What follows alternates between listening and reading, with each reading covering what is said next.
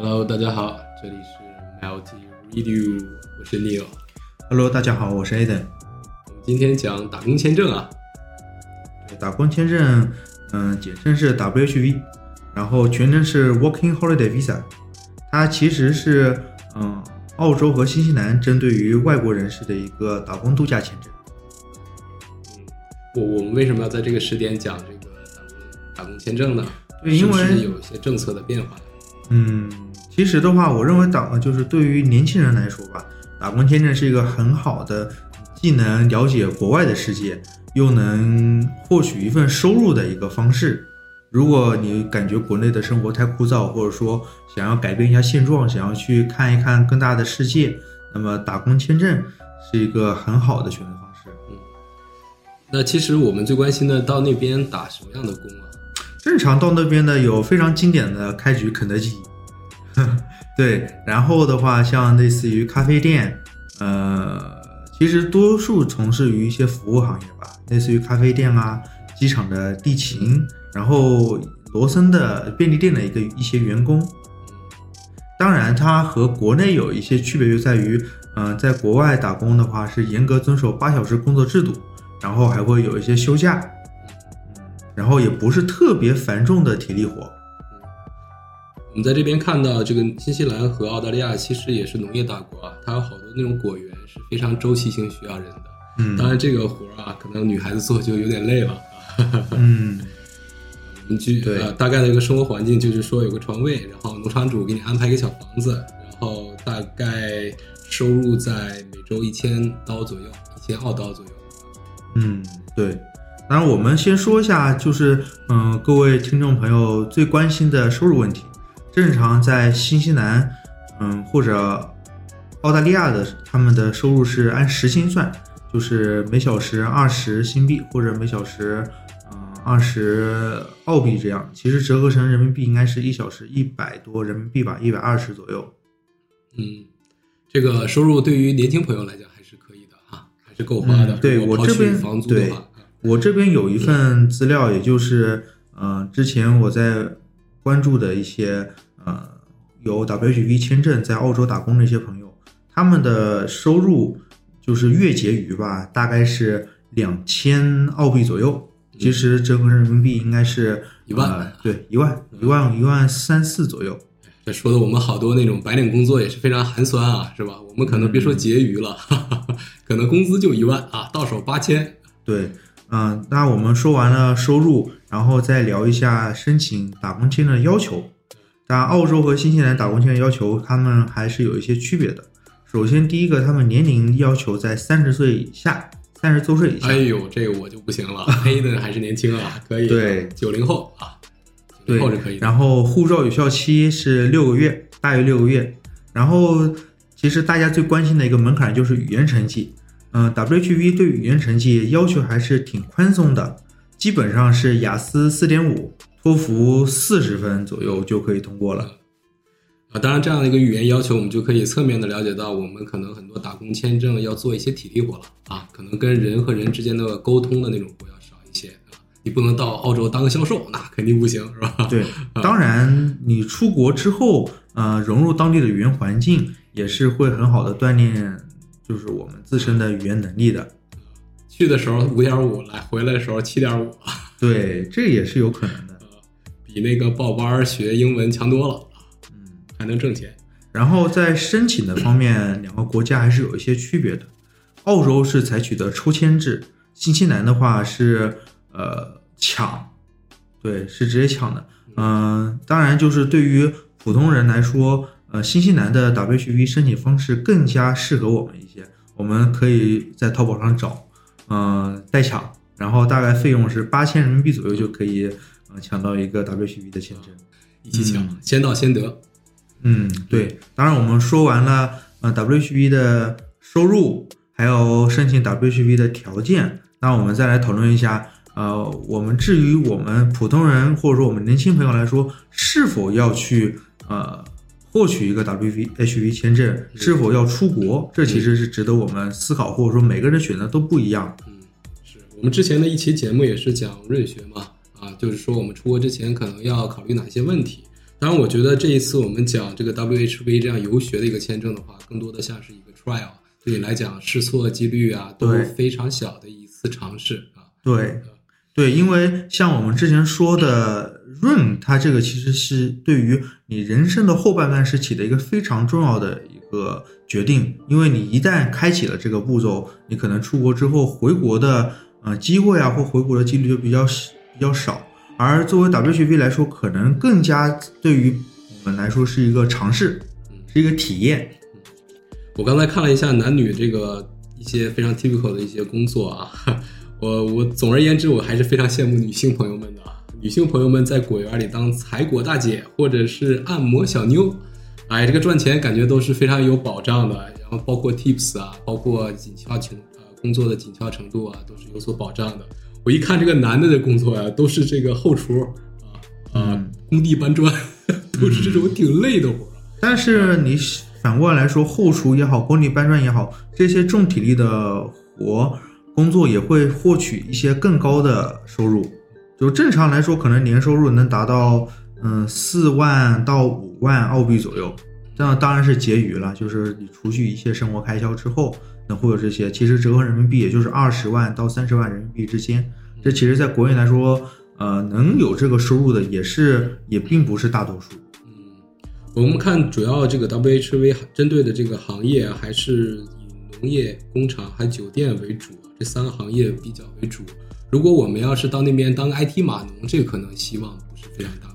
对，这个是不太可能的，因为呃，想要当 IT 码农，你必须首先要获取一个长期的工作签证，而这并不适用于 WHV。嗯，看来这 WHV 是规定你的工作类型是吧？对，当然了，我认为呃，如果有这个时间或者是这个条件，或者说在现在正在迷茫以后将会干什么的朋友，可以申请一下 WHV，然后你去出国体验一下国外的一些风土人情、国外的就业环境、国外的劳工关系，然后呃，你有有这一个签证或者有这个机会，那么就可以更好的帮助自己，哎，说哎，我究竟适不适合国外这个环境？我那么我在国外的话，能不能很好的生活下去？像我们搞咨询也是有很多的情况啊，要做一些 profiling，做一些客户画像。那 Aden 觉得，比如说 WHV 最适合什么样画像的？其实这个问题啊，我们最开始也是收到了一个小姐姐的来信啊，她是这样的一个情况，就是说在国有银行，她可能工作比较繁重吧，但是现在国有银行可能开的也并不是很多，她现在也是单身一个人。那你觉得 Aden 现在觉得这样的一个姑娘去二十七岁啊，然后去澳洲做一个 WHV，你觉得合适吗？我觉得挺合适的，因为嗯，他本身在国内，因为他单身嘛，并没有太多的根基，也没有太多的牵挂、牵挂和羁绊。然后嗯，这样的话，你没有束缚，那么未来就有很多的选择。你不仅在国内，你也可以出国去看一下。然后你出国的话，呃，出国之后有 WHV 也很好的解决了费用的问题，而不是像我们之前说的，呃，出国旅游也好，出国留学一下子花费了十几万、二十嗯大几十万这样的。你可以一边体验生活一边挣钱。嗯，而且我们想对这个来信的姑娘说一下，也是我们去澳洲的一些体验吧。澳洲那边的安全还是非常值得保障的，而且你去那种大农场主啊或者酒庄啊，你都可以选择 female only 的一些房间，在那里面也可以，呃，它本身是一个医疗水平啊，包括安全啊、食品啊、空气非常好的一个国家，所以说啊、在这种环境方面啊，你这边可以放大大的放心，是吧？嗯，对。然后说完了，嗯、WHV 的好处，然后我们再来，嗯、提醒一下 WHV 的坏处吧。其实也就是对于各位听众或者说对于申请人来说不利的那一点，因为你出国这段时间，准确来说，呃，其实是在不断的打零工中度过的。那么这就对于，嗯、个人的工作经历会有一个空白。那么你之后找工作也好，移民也好，或者说出国旅游也好，当被别人问起这段时间的工作经历之后，也一定要想好要怎么个措辞。你可以说，但是当然这这其实取决于个人的自由啊。你可以说我是想体验一下生活，然后去了不同的啊、国家、不同的环境，体验了一下啊、我想象中想要的一个生活，这都是 OK 的。当然是要取决于是怎么说，怎么去解释这一段经历，这是第一点。然后第二点来说，如果是你们在国内有老婆有孩子，或者说有一份稳定的工作，那么这我就不建议你去申请一个 W H V，除除非就是你就是有在国内工作太压抑啊，或者说你生活并不太顺心。对，当然你选择了你老婆孩子，对你选择了出国，你获取了一些自由也好，呃，体验不同的环境也好，那么也就意味着你必须放弃一些东西。嗯，呃，其实我们说到这个劣势的话，其实还是我们个人决定的。在澳洲怎么样度过这段时光？你过五年、十年的时候，你怎么 recap 来总结这段时光给你带来了什么？其实还是由我们自己来决定的。我们也看到很多成功的一些案例啊，有些可能改行做一些潜水教练啊，因为可能在国内没有这样的一个潜水环境，然后在那边接触到更多更多好玩的东西，嗯是吧？就去做了一些可能自己更喜欢的事情。嗯，呃，当然，一切的决定都是有机会成本的。对，都是有机会成本，但是相对来说，可能你获取个 WHV，它的机会成本要能比去出国留学，或者说你出国进行其他劳工能小一些。这其实也就意味着试错成本比较低。当然，最终决定是否出国，是否你去外面的时间看一下，都取决于我们每个人自己。其实只要自己下定决心，你一旦做好了决定之后，你就会发现全世界都会给你。我前几天看到我一个朋友的朋友圈，也是让我非常羡慕啊。他就在去年的时候，就是我们可能紧封最严重的那几个月，去了五十多个城市嗯，啊、当时让我好羡慕啊！这是北到那个北极那边，然后南南可能到南半球啊、非洲啊、南非啊都去过，还让我们觉得他的人生体验真拉满啊啊！让我们这个出不去国啊，至少去年的时候出不去国的人非常羡慕。对，其实，嗯、还有一点我可以提醒一下大家，就是，呃，针对于 WHV 来说，我认为对于我来说，最大的一个吸引力就是它既能挣到钱，而且是比较丰厚的报酬，又能让我体会到国外的一些，呃，风土人情、一些环境，并且也可以为我未来，呃，打算出国或者说进更在国外有进一步发展，打下一个良好的语言基础。或者说你的当地的关系什么，都是可以呃为此做一些准备的。嗯，是我们这边还看到了一个另外的一种的 profile 啊，是一个二十六岁的单亲妈妈写过来的，她是选择在国企退休啊，就在国企辞职，然后带着一个孩子。你觉得这样的一个这种情况适合 WHV 吗？这个情况我认为不是特别适合，因为你出国之后，你的孩子是谁照顾？你首先得给孩子一个嗯、稳定的生活吧。如果孩子比较小的话，他肯定更加需要个家长的陪伴。而且在孩子生活呃就成长的过程中，如果父母没有参与到，那么我认为这不管是对于孩子也好，对于父母也好，都是一个比较大的影响。嗯其实我这个个人有一个问题啊，就是 WHV 可以转成那种，比如说正式的 work permit 或者是正式的 PR 啊，到以后移民，这会有帮助吗？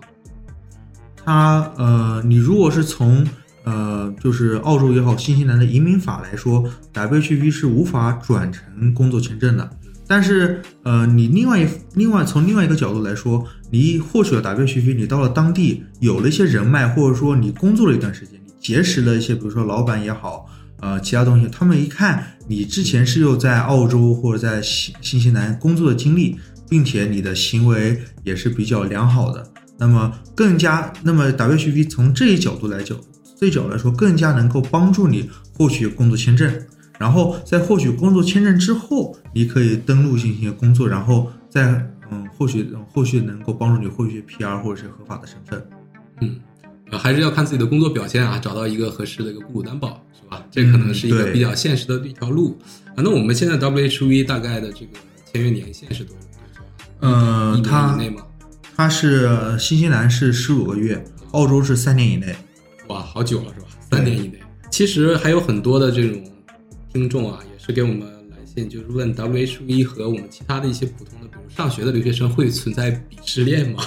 这个当然不是了，是吧？这典型的一个中国式的一个思想。对，这是其实典型中国式思想。其实，在国外来说，人家就是、呃国外的公民，他们可能更注重一个平等的思想。你不管是你干白领的工作也好，或者说你是一个装修工，他们其实都处于一个平等的环境。呃，工作不分贵贱嘛，是吧？其实，在澳洲那边尤其的有这样的体现。对，当然，你如果从收入上来说，可能嗯、干一些呃干一些相对来说附属体劳动多一些的工资，回报会远高于白领。就正常来说，白领的月收入大概是三千到五千澳币。然后，呃，如果你是一个装修工，你，呃，或者说在工地上干干活的，他们的月收入能高达三万澳币。嗯，是，当然这个相对应的来讲，就是工作的这种啊，工作环境啊，会相当恶劣一点，是吧？嗯，啊，我看到了有一个这个有点像屠宰场的感觉啊，工作环境是非常恶劣的，每天都是有血腥和恶臭的味道。所以说，我们要在那边，如果要是在一些比较肮脏的地方，大家可以带好防护，然后保持更好个人的清洁。对，但是正常来说，大家大部分人还是选择像便利店或者加油站一些相对来说轻快一点的。其实这个这样的一些年轻人啊，也会有一个普遍的问题，就是说 WHV 挣的钱，我们去在花在学费上，好不好？好，我觉得是一个很好的选择。这给了一个普通人一个闭环是吧？对，我认为这是给我钱，我再给土豪还钱。对对，我认为这是给普通人一个很好的解决方案。因为就像澳澳大利亚的留学费用一年可能高达三十万人民币左右。嗯，他正常的研究生留学是一年到两年之间，你花费至少要五十万。那你呃普通家庭来说，可能并不太能够负担这个留学的费用。你因为除了留学还有生活费嘛。